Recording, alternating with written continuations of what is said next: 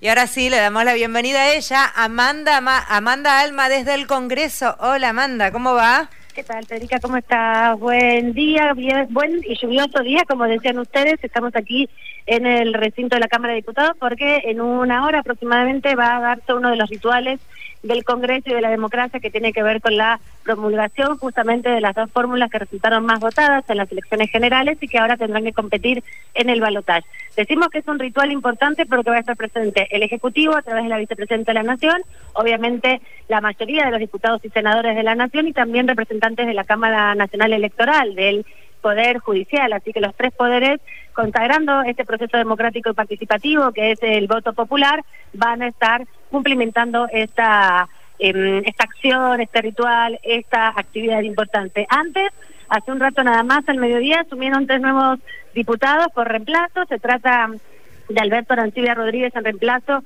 del el actual gobernador de la provincia de San Luis, que va a asumir prontamente Claudio Poggi, también por el oficialismo en reemplazo de Rosana Chala, que ya asumió como intendenta de San Miguel de Tucumán, va a asumir Elía Mancilla y también va a estar asumiendo en reemplazo de Mario Leito, que asumió también como diputado provincial María Marcela Herrera. Pero quiero contarte que estoy con la diputada Natalia de la Sota, de Córdoba justamente, para conversar un poco sobre, bueno, el día de hoy sin duda, pero el Congreso también que se viene, ¿no? ¿Cómo anda, diputada? Bienvenida a Radio Nacional y gracias por estos minutos. Cuénteme cómo vivió la asunción de los nuevos diputados en el día de hoy. Bueno, muy bien. Todas estas cuestiones que tienen que ver con la democracia me parece que hoy más que nunca hay que valorarlas, hay que cuidarlas. Así que siempre es un placer y un honor estar presente, ¿no? Te dejo en comunicación con Federica Páez y con Mario Giorgi. Muchas gracias. Hola, diputada, ¿qué tal? Federica Paz la saluda, ¿cómo va? Hola Federica, ¿cómo estás vos? Bien, gracias primero por hacerte el ratito para atendernos, porque es cierto que están allí en plena actividad y valoramos mucho el esfuerzo. Eh, hablabas de democracia, inevitable pensar que este año son 40 años en un marco de elecciones muy particular con un candidato por lo pronto, que se sale un poco de lo que venían siendo los candidatos más de derecha, más de izquierda, más al centro, más hacia un lado o al otro. En este caso es alguien absolutamente atípico como es Javier ¿Y ¿Cuál es tu mirada? Sí, coincido, coincido plenamente. Mira, nosotros con el otro diputado, Alejandro con el Topo Rodríguez, que es el presidente del Interbloque Federal, este, dijimos claramente hace un par de meses ya que íbamos a acompañar al candidato Juan Schiaretti, que fue el candidato de, nuestra fuerza, pero que ante un balotaje íbamos a ser absolutamente claros en nuestra posición, no íbamos a ser neutrales y no íbamos a ser presidentes. Y justamente por esto, eh, yo estoy en las antípodas absolutas de lo que plantea la Libertad Avanza y lo que plantea Javier Milei como opción de país, como idea de país. Yo hablaba el otro día también con un colega tuyo, justamente hablé el día que se cumplían los 40 años de aquella elección que nos devolvió la democracia, ¿no? Y repasando lo que decía el presidente Alfonsín en ese momento, hablaba este, de lo que era el bien común, de lo que era la solidaridad, los valores fundamentales de una Argentina democrática, ¿no? De la convivencia democrática incluso dijo una frase que también me llamó poderosamente la atención hoy, en, este contexto, decía, hemos ganado una elección, no hemos derrotado a nadie. Entonces realmente escuchar a estos candidatos, a esta fuerza política hablar del exterminio, de destrucción, de terminar con nuestra fuerza política, eh, eh, realmente me, me coloca en las antípodas absolutas. Por eso hemos dicho con total claridad que vamos a apoyar el proyecto de país que presenta, que desea y que ojalá pueda llevar adelante eh, Sergio Massa, ¿no? Porque yo creo en absolutamente en un Estado presente, creo en la educación pública, creo en la salud pública, creo en las universidades, creo que, la cooperación le tiene que ganar a la competencia. Es decir, estoy absolutamente este, lejana a todo lo que plantea la libertad avanza. Creo que los argentinos, este, y a través tuyo también digo los cordobeses, tenemos que pensar mucho qué país queremos, ¿no?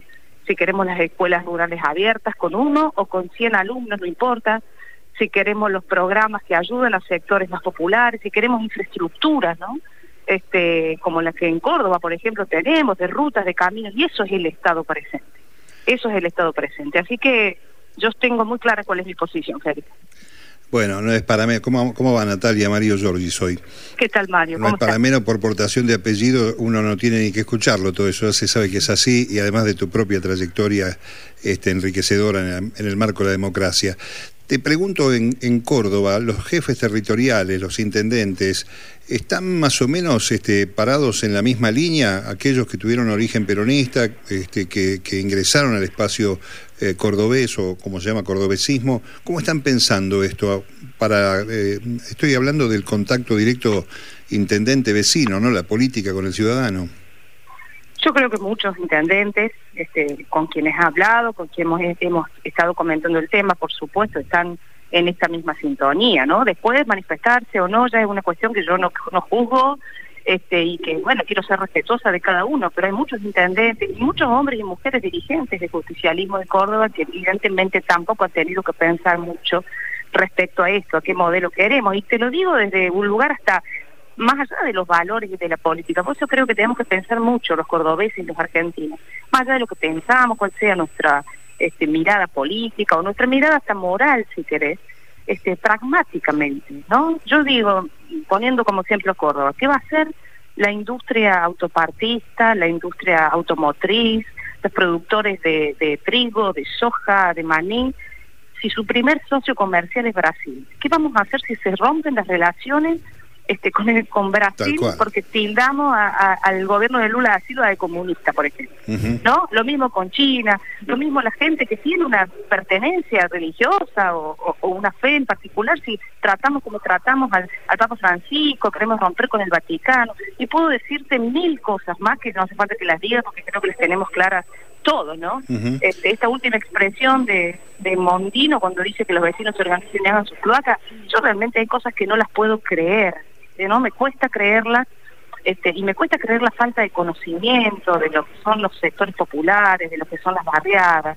Eh, nosotros en Córdoba, desde que mi padre asumió ya en el 98, se crearon mil escuelas, mil escuelas. Yo quiero saber qué competencia o qué mercado puede llegar a hacer semejantes cosas en relación a la educación. Entonces, hay cosas que son absolutamente delirantes. Y Natalia, eh, hay este hay en la balanza que poner sin duda alguna ese peso notable que tiene el discurso del odio por un lado y el antiperonismo barra antikirchnerismo por el otro, que en Córdoba tiene un caudal importante. Sí, nosotros, es que hay una realidad, dos cosas quiero decir, hay una realidad, nosotros hemos tenido eh, difíciles relaciones con los gobiernos nacionales en todos estos últimos años, es una realidad. Hemos tenido desencuentros y hemos tenido destratos también. Esto, y esto no lo puedo negar, ¿no? Es una realidad. Ahora, esta es una instancia distinta. Yo creo que es una instancia donde se están poniendo sobre la mesa. La sociedad eligió poner sobre la mesa y, en esta instancia de balotaje a dos candidatos con dos proyectos e ideas de país absolutamente distintos.